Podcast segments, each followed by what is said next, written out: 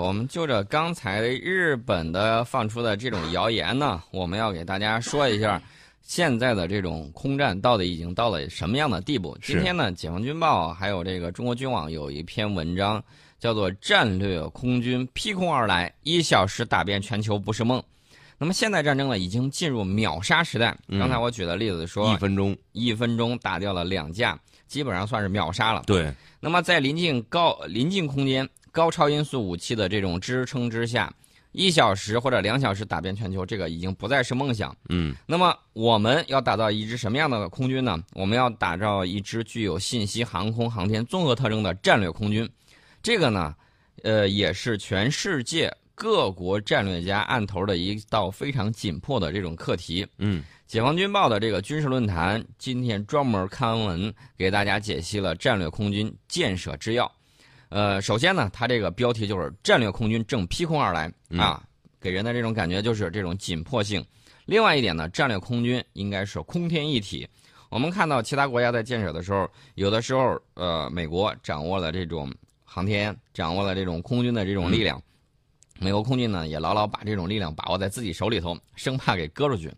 那么俄罗斯呢，他搞的这个空天军，呃，他自己的想法也很明确。嗯，那么未来大家的这个想法都差不多，就是战略空军应该是空天一体的。嗯，那么我们现在人类已经进入了一个信息化的这种航空航天混合的这种时代。嗯，在这个时代里头，军事斗争已经包括了陆地、海洋、空中、太空，已经以及电磁空间还有网络空间这种六大有形或者是无形的这种空间战场。但就目前而言，决定性的战场空间在哪儿呢？嗯，就是由电磁信息和太空与空中紧密结合形成的一个无缝连接的综合空间，就在这个位置。嗯，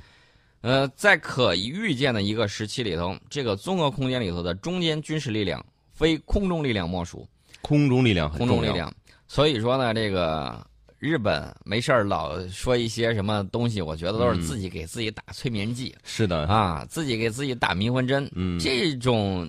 呃这噱头啊，我觉得它炒作的越多越好。对，呃，总是请活在 梦里，对我们来讲不是什么坏事儿，呃，这个嗯心神不宁啊，有本事先把你的这个心神放飞一下。嗯另外，我想说一点儿，保证你的火箭每次发射，咱不说太高的这种成功率吧，嗯，有个百分之八十呗。百分之八十都没有吗？百分之八十都够呛啊。呃，日本还有韩国的这个火箭的这种能力，说句实在话，呃，真的不比它北方邻居能好多少。那么战略空军呢，强调的是以攻为主。呃，拿破仑也说了，最好的防御就是进攻嗯，啊，以攻为主。空中进攻能力是大国空军现代化战略空军的重要标志。那么我们看到，呃，我们现在的这种空军的这种发展是日新月异，但是大家绝对不要沾沾自喜。为什么呢？因为现在是一个新的时代的这种到来，嗯，就是说临界空间这种发展会非常的快。如我们面临的这种各种情况是比较复杂的，比如说我们面临着信息化的时代，我们的这个空军呢，一方面要换装备，嗯另外一方面呢要向五代机主力去迈进，还要去发展第六代战斗机，嗯，我们还要面临这种临界空间太来自太空的这种威胁，嗯，所以说呢，这个任务是非常艰巨的。是呃，大家千万不要说我们的脚步就可以停止了，嗯绝对不是这个样子的。要是这么说，现在这种战争如果真的打起来，就不像是以前那种你一枪我一炮，就是看谁的这个数量多的事儿了，这个已经是一战的这种情况了，是现在绝对不是那种情况是。一个整一整套非常庞大复杂的体系构成的。对，我们可以看到，自海湾战争以来，局部战争之中，这种空中进攻作战无往不胜的这种事实与单纯的这种防空作战无一不败的这种事实，嗯已经有力的证明杜黑的这个理论啊嗯，制空权的这个理论是正确的。呃，我们看到这个美国在这个波黑，然后看到美国在这个南斯拉夫，嗯，呃，在南联盟，在这个利比亚等等地方的这种战争，通常都是这个轰炸先行啊，嗯先是用空军，然后发射禁飞区啊，或者是用空中夺取制空权之后，然后他才放心大胆的去轰炸，嗯，然后迫使这个南联盟低头，这个我们都看见有历史的这种事实，所以说呢。这个如何发展我们的这种战略空军的这个力量是非常关键的一个事情，呃，然后呢，大家要注意，大家可能会说，我们现在还没有 B 二这种战略轰炸机对对，那怎么办呢？其实还有一点就是体系化是建略建设战略空嗯军的这种非常重要的这个地方。各个机型中间之间的配合。对，信息化条件之下的这个军事斗争呢，是体系与体系的这种对抗，嗯也有可能你这个平台个别平台载具稍微落后一些，但是它配备的这种导弹比较先进，嗯其他的东西先发现目标了之后，它可以在统一的这种指挥之下，然后从不同平台发射武器装备，嗯，对一个目标进行这种摧毁性的这种打击。对，这种情况都是有的。呃，我们举一个例子，比如说这个以色列和叙利亚打打仗的时候，嗯，呃，以色列空军呢，它当时使用的就呃出动了这个八十架次的这种飞机，形成但是形成了比较高效的这种作战体系。它这个机群是一个混搭，大家想一下秦俑的那个战阵嗯啊、既有弩兵，又有这个长枪兵，嗯，然后呢，又两侧又有护翼护卫，嗯然后尾部呢又有这种殿后的这种部队。那么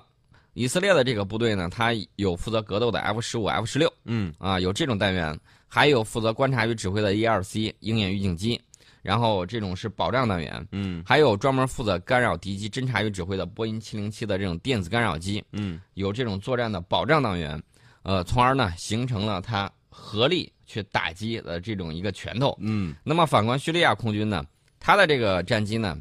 呃，处在不知己不知彼的这种不对称的这种情况。嗯呃，首先呢，它被这种干扰了，被干扰了之后，它的这个反应就相对来说会差一些。嗯然后呢，它的这个空军在这个雷达被致盲的情况下，无法由己方的这种雷达引导己方战斗机进行有效的这个作战。我记得贝卡谷地空战的时候，呃，取以色列是取得了大比例的这种胜利。嗯啊，所以说呢，大家要注意一下，就是说在现代战争之中，首先速度会非常的快，往往以突袭的这种形式发生啊，嗯，比闪电战还要闪电的。所以下一代的战机或者往后的战机一定是速度越来越快。对，嗯那么在以后的时候呢，单纯依靠作战单元优势取胜的时代已经结束了，嗯取而代之的是不同单元各司其职，取长补短，形成一个高效的作战体系。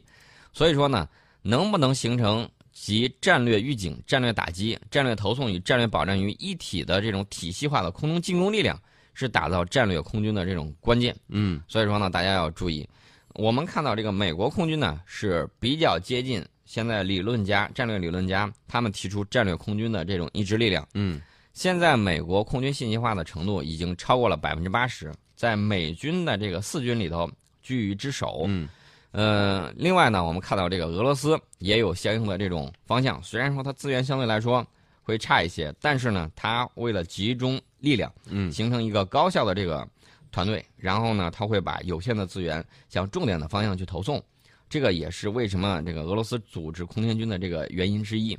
我们呢，他山之石可以攻玉，嗯一方面呢要借鉴人家先进的这种经验，另外一方面呢也要形成我们的这种特色。呃，所以呢，我就告诉大家，像日本这种啊，没事儿呃嘚不嘚在那儿胡说八道的这种，就说一点，嗯你先会造喷气式战斗机，哎，别买别人的东西啊，嗯自己独立制造，这啊个能力都没有吗？先完成这个再说嗯，啊。给光我玩模型不行。光玩模型不行，造一个五代机出来给我看看。嗯啊，等你造出来了之后，我们再说你能不能啊跟我们真正对麦芒了打一打。现在啊，有很多这个媒体在误导大家，他老拿出来什么呢？嗯一件兵器跟另外一件兵器进行对比。嗯那么大家可以想一下，在抗日战争之中，我们八路军的这个武器装备比日本的这个装备要好吗？好好怎怎么可能 嘛？比它差很远。对，但是我们运用的就是战术，运用的这种不对称作战的方法。嗯除了你武器装备之外，你还有这种不对称的这种战法，对，通过这个战法的这种优势来打击侵略者。嗯那么未来的时候是什么样子呢？就是我已经对你的武器形成代差了，嗯就好像明军去打这个，呃，这个日军一样。嗯当时日军这个在平壤城头嗯啊，一看见那个明军在那儿做准备，呃，觉得没事儿，我们列队等着，嗯呃，然后呢先隐蔽，结果呢明军一顿炮打过来，嗯然后日军就开始集结啊，说想一下之后嗯过半天你才能打过来，准备好，准备好防御。结果发现明军的大炮此起彼伏，压根儿就不带停的，嗯一集结就被扫到了，一集结就被打到了。嗯，这个小西行长还纳闷了，说这是什么情况这啊 是？什么东西？大桶啊，嗯说这大桶为什么会这个样子呢？那就是因为你当时的技术比日本的先进。是我们虽然这个鸟枪这个地方嗯不如日本的这个好，但是我们装备的普遍是大炮嗯，炮都好了，谁还用鸟枪啊？是，用的是百出弗朗机，嗯一个这个子炮筒里头把这个药包还有这个弹药包全部装好，嗯往这个弗朗机里头一放，然后嘡一打，打完了之后、拉出去这个药包，然后换下一个药包直接上，继续发射。所以说呢，日军就遭遇了劈头盖脸的这种打击，自己还不知道咋回事儿。所以说呢，大家就明白了，这就是代差的意义。这就是技术代差的这种意义在。嗯现在我们的代差就已经形成了。它还在三代机，啊，嗯它还在四代机吧？算 F 十五，按嗯美国现在的说法也算四代机了。它算这个四代机的这种早期型号，嗯相当于 F 十六 A 那种状态。嗯现在 F 十六已经发展到这个 E 了都，嗯，大家要注意，它就相当于那种早期型号，我们都第五代战斗机了，对？它，跟我们比什么呀吊打你又看不见，打不着。对吧？你还不知道咋回事呢，就已经嗯被打掉了。最近一段时间，美国的这个 B 五十二战略轰炸机呢，掉了一台发动机发动机掉了啊。其实这对 B 五十二来说不是什么大事儿，嗯因为它有八台发动机啊，八台掉了一台，所以不是什么大事儿。啊，不是什么大事儿，还是安全着陆了，嗯这个是没有问题的。我以为你要说是经常掉呢。有一个很老的笑话啊，嗯再给大家说一下，有一架这个 F 十五在为这个 B 五十二护航， 嗯这个战斗机飞行员觉得这个闲极无聊，因为飞得四平八稳的没意思。然后呢，他就操纵这个座驾在庞大的轰炸机周围上下翻飞，撒起欢儿来了。嗯然后玩了一会儿呢，他呃意思就是你看见了吧，嗯我玩的多嗨。然后呢，他就接通了轰炸机的无线电，就开始挑衅那个轰炸机机组了。啊，说：“嘿，大块头，我敢打赌，你可没办法做出我能做的这些动作。嗯”轰炸机那边很快有回应了：“嗯嘿，小鸡崽儿，我敢打赌，我们有些动作你也做不来。”然后这个战斗机飞行员不信的说：“啊什么呀？我战斗机很灵活的。对啊，你什么动作我做不了啊。他说：“马上夸下海口，说只要轰炸机敢做的，他敢分毫不差的跟进。”嗯那轰炸机机组也就答应了，嗯口头邀约嘛，打赌了，说过了一段时间，轰炸机四平八稳的在飞，然后这个战斗机飞行员很疑惑呀，嗯说这你没见你做什么动作呀？然后对方就接通了无线电，说。嘿，小鸡仔儿，我们已经关闭了两台发动机，现在轮到你 了。F 十五就两台发动机，对 关然后了之后就掉下去就了落就自由落体了。啊，就 就会自由落体。所以说呢，这个也可见，这个 B 五十二的这个它的这个发动机台数非常多，为了支持它这种战略飞行，对，是有相当大的这种效果啊，这个空中堡垒啊很厉害的。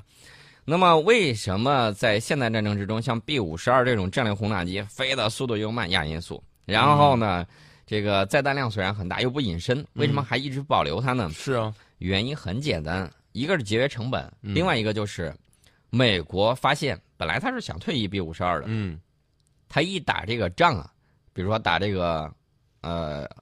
海湾战争，嗯然后后来又打这个沙漠之狐，嗯，他就发现拿去碾压一些国家，这简直很轻松啊！制空权他轻易获得，嗯，获得制空权之后，那 B 五十二同城堡垒爱从哪儿炸就从哪儿炸，反正对你也没有防空武器能打载得弹量着又。大，体积又大，是对，吧所以说呢，他就把这种老爷车继续开，对，老爷车之所以能开到现在，就是因为皮实。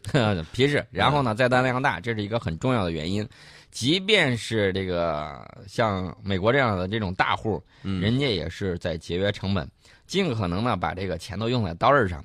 呃，当然了，这个美国空军向来都是吞金兽，嗯呃，国国会给他拨钱肯定不会少了他的。另外一个主要就是美国海军嗯，最郁闷的，你知道是谁吧？谁？美国陆军。陆军，我嗯钱都他们俩分了， 这个我这什么也没拿着啊。美国陆军最郁闷的就是，哎呀，这个好多事儿这个掺和不上，嗯然后呢，打国外一些战争，打治安战吧，还跑不了他，嗯，他呢也能要一些装备。其实这三个最恨的，你知道谁吧？谁？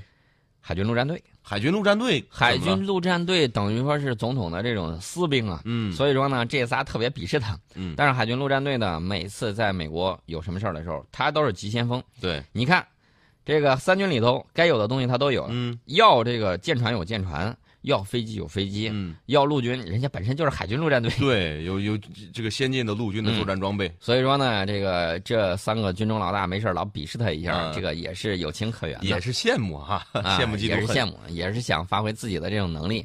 当然了，我们陆军还有一支啊海军部队，啊，我们陆军也有这种舰艇，呃，为了担负这种岛屿的守岛与登陆作战，嗯有时候我们会有这样类似的。将来之后，我们会不会统一集中到海军陆战队去使用？这个要看各个战各各个战区这种以后的这种发展理顺关系之后，大家如何去发展成我们的这种拳头。嗯因为我们的海外利益非常的丰富，将来包括撤侨，为什么有时候老得撤侨呢？会不会说我们哎，将来有一天，呃，我们用我们的这种力量以革职务啊，嗯让这些国家这个干戈平息？嗯，这个你光用嘴说是不管用的，对，你必须有一支强大的力量在那儿，它才会发挥相应的这种力量。就是愿世界和平，维护世界和平。对，我愿世界和平啊、靠一些人说什么光靠用爱啊呀、什么之类的，那是不可能的。对，你看世界从这个有人类记录历史以来到现在，什么发生的最多？战争发生最多。